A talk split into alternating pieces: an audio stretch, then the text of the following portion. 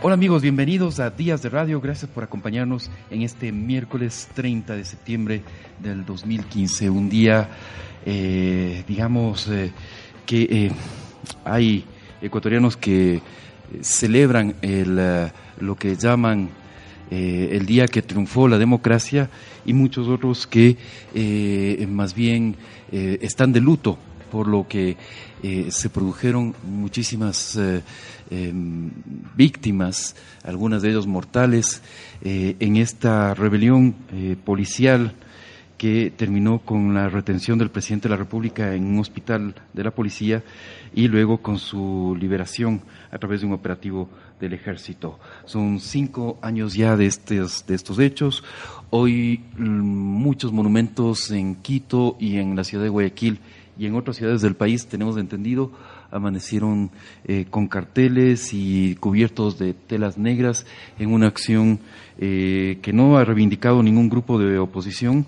pero que eh, claramente es, es de grupos que protestan contra el gobierno. Vamos a, estar conversando más adelante en este Días de Radio de esta fecha, el 30 de septiembre. Hoy tenemos, en este momento, tenemos ya en la línea a Rodrigo Pardo, director editorial de revista Semana. Eh, pues en los últimos eh, eh, días se han dado pasos importantísimos en el acuerdo, en el posible acuerdo de paz entre el gobierno colombiano y las Fuerzas Armadas Revolucionarias de Colombia, las FARC. Eh, recordemos que el gobierno de Colombia y la guerrilla de las FARC firmaron el pasado miércoles, la semana pasada, un crucial acuerdo sobre justicia que incluye el establecimiento de tribunales especiales para la paz y abre esperanzas para alcanzar pronto una solución a la confrontación armada de más de medio siglo.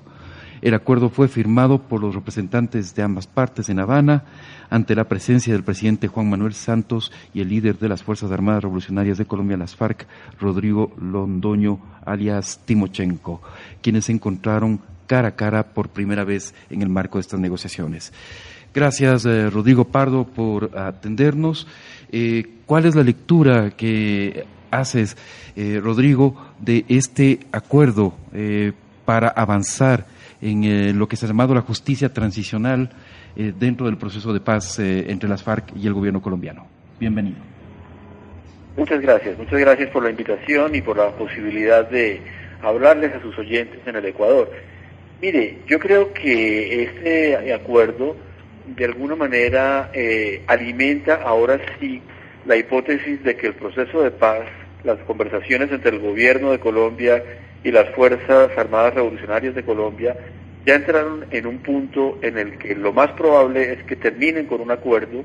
y que ese es un escenario mucho más eh, factible que un rompimiento y un regreso a la confrontación, por varias razones. La primera, porque el acuerdo sobre el tema de paz, que fue lo que se anunció el miércoles, significa haber eh, despejado el punto más difícil, porque es el que tiene que ver con cómo se van a juzgar los miembros de las FARC que han cometido delitos, los miembros de las FARC y los miembros de las Fuerzas Armadas. Pero significa por parte de las FARC, por primera vez en la historia de su existencia de 51 años, eh, la aceptación de las leyes de la, del ordenamiento legal y constitucional para juzgar sus conductas. De manera que ese era el tema más difícil y haber encontrado una fórmula hace que sea muy probable que los otros temas que están pendientes sean mucho más fáciles de acordar. Lo segundo es que por primera vez el eh, comandante de las FARC, eh, Timochenko, se encontró con el presidente Santos. Esa es una reunión, digamos, una fotografía llena de simbolismo que no se había llevado a cabo durante más de tres años de conversaciones y que estaba preservada para un momento en el que en ambos lados se sintiera confianza en el otro en cuanto a que se va muy probablemente a firmar un acuerdo. Y en tercer lugar, me pareció muy importante que en esa misma reunión se señaló por primera vez también una fecha límite para, esos diálogos, que es seis meses a partir de esta firma, es decir, a partir del miércoles pasado, lo cual significa que antes del 23 de marzo, tanto el presidente de la República como el jefe de la FARC, con su firma, han adquirido el compromiso de terminar de negociar lo que falta de la agenda, que como le digo, incluye todavía algunos puntos difíciles, pero ninguno tiene la dificultad del que ya fue superado la semana pasada, que es el de justicia. Correcto. Eh, quizás, y, lo mencionaste, Rodrigo, eh, quizás el punto más importante es que antes de este, mm, esta firma del pasado miércoles, eh, parecía que los acuerdos de paz estaban en un callejón sin salida. Había mucho pesimismo en sectores, en muchos sectores de los colombianos, debido a los ataques de las FARC, las contraofensivas del ejército y una serie de hechos alrededor de esto. con esto entonces ha cambiado eh, definitivamente la percepción y, el ambiente en este momento en, Colombia es que se va a alcanzar la paz? Pues eh, es muy buena su pregunta, pero todavía no tenemos, digamos, encuestas eh, sólidas para saber realmente si la gente ha asimilado ya lo que ocurrió y si lo ve con buenos ojos. Hipotéticamente, yo pensaría que sí, que por lo menos algún movimiento va a haber en favor, digamos, de una mayor confianza en el proceso. Eh, de todas maneras, este es un proceso difícil, hay muchas víctimas, son muchos años con heridas abiertas y nunca va a haber un 100% de aprobación a tratar con, eh, con cierta benevolencia a los autores de, crímenes eh, gravísimos y que han dejado, pues, como le digo, heridas en muchas familias. Pero digamos que si uno mira la historia de los últimos tres años de, de los diálogos en La Habana entre el gobierno y las FARC, la, opinión pública sí ha cambiado cuando ha habido hechos positivos. Y seguramente la foto del presidente Santos con el Jiménez pues, sí tiene impacto. Y hay que tener en cuenta una cosa, lo que, lo que, lo que tú decías sobre ofensivas de la guerrilla, combates del ejército, etcétera, efectivamente afectaron mucho el clima y generaron mucho pesimismo, sobre todo en el mes de abril y mayo, cuando hubo en el Cauca un asesinato de 11 soldados por parte de las FARC. Pero en el último mes, en los últimos dos meses, las partes ya habían,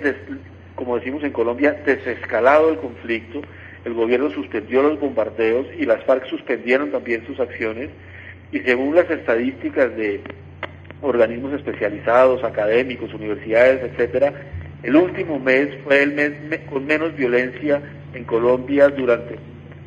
más de 30 años, de manera que son varias las cosas que están avanzando como en la misma dirección, y aunque todavía hay asuntos pendientes y todavía hay sectores escépticos, pues la verdad es que el proceso parecería que está andando, digamos, hacia la firma de un, acuerdo definitivo. Eh, Rodrigo, eh, en todo caso, como era previsible, eh, la reacción del expresidente Álvaro Uribe ha sido muy crítica frente a esta a, esta firma del pasado miércoles. Eh, y más allá del presidente Uribe, eh, hay que reconocer que su grupo político representa a un sector importante de, colombianos. Eh, ¿Crees que al final se va a vencer esa oposición? ¿qué, ¿qué, va a pasar con ese con ese mm, posición del presidente Uribe? Pues no es fácil contestar, pero digamos que ya hay algunas personas cercanas al presidente, al expresidente Uribe, que están planteando dudas y críticas en una en un sentido muy distinto, no de oposición total, sino de algunos aspectos puntuales. En concreto, personas del Partido Conservador, que no es el partido de Uribe, pero es cercano a Uribe, y como la candidata presidencial de ese partido, Marta Lucía Ramírez, señaló que no se oponía a todo lo anunciado, sino a algunos aspectos puntuales que tienen que ver con cuánta cárcel van a pagar los guerrilleros. Y... Pero parecería ser que alguna gente se está moviendo hacia una oposición un poco más constructiva. Correcto. Entonces, eh, hay espacio definitivamente para una, eh, como tú dices, una oposición más, más constructiva. Eh, Rodrigo, antes, un, pocas horas antes de que el presidente Santos viajara a La Habana, se encontró en Quito con el presidente Maduro eh, para arreglar este tema que ahora visto en perspectiva era un tema eh, que podía haber eh, echado al traste este, este acuerdo histórico del pasado miércoles. ¿Cómo viste esa reunión de Quito? Pues me pareció positivo que los dos países, Colombia y Venezuela, hubieran podido volver a conversar de una manera más tranquila, que se hubieran, digamos, reactivado los mecanismos diplomáticos.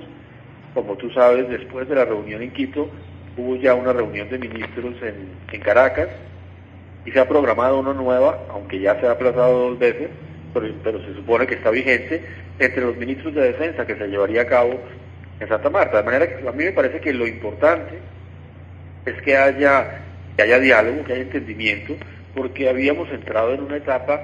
de agresividad mutua y no de reuniones de trabajo, que sí me parece un escenario peligroso porque no conduce a nada. Creo que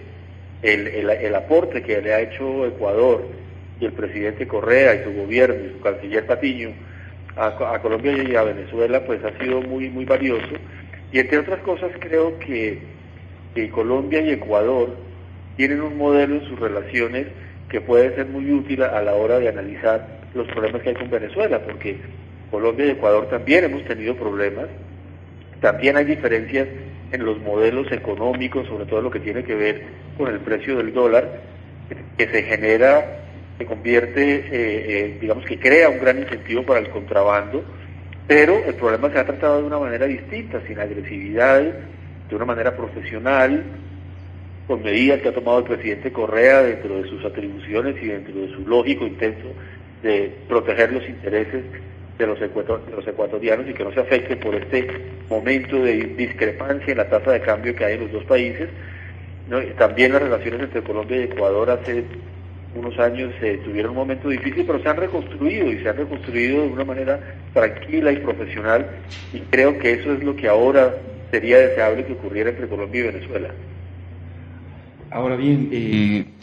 el conflicto Colombia-Venezuela se resuelve, como tú dices, por una intervención eh, personal de dos presidentes, el presidente Correa y el presidente eh, Tabaré Vázquez de Uruguay.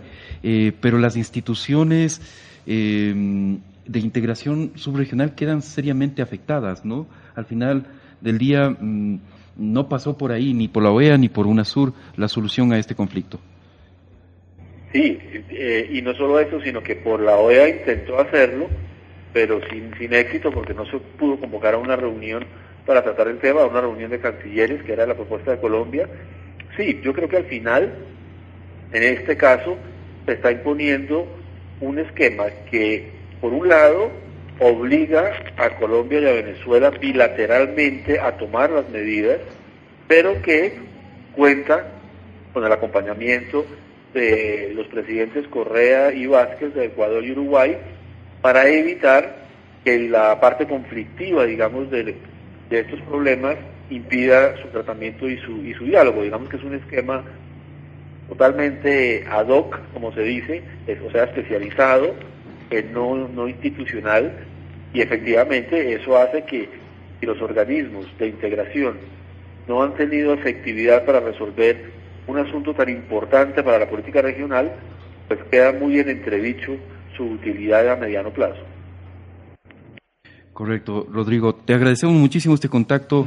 Eh, telefónico. Rodrigo Pardo, director editorial de revista Semana, periodista, politólogo y ex canciller de la República de Colombia. Con él hemos analizado el acuerdo entre Colombia y las Fuerzas Armadas Revolucionarias, eh, las FARC, eh, un acuerdo histórico que se alcanzó el pasado miércoles para avanzar en uno de los temas más complicados del proceso de paz, que era justamente el tema de la justicia, de esta justicia especial a la cual se tiene que llevar los responsables del conflicto que ha dejado 220 mil muertos y 6 millones de desplazados. Gracias, Rodrigo. Muchas gracias a ustedes y un saludo muy especial a todos los ecuatorianos. Muchas gracias.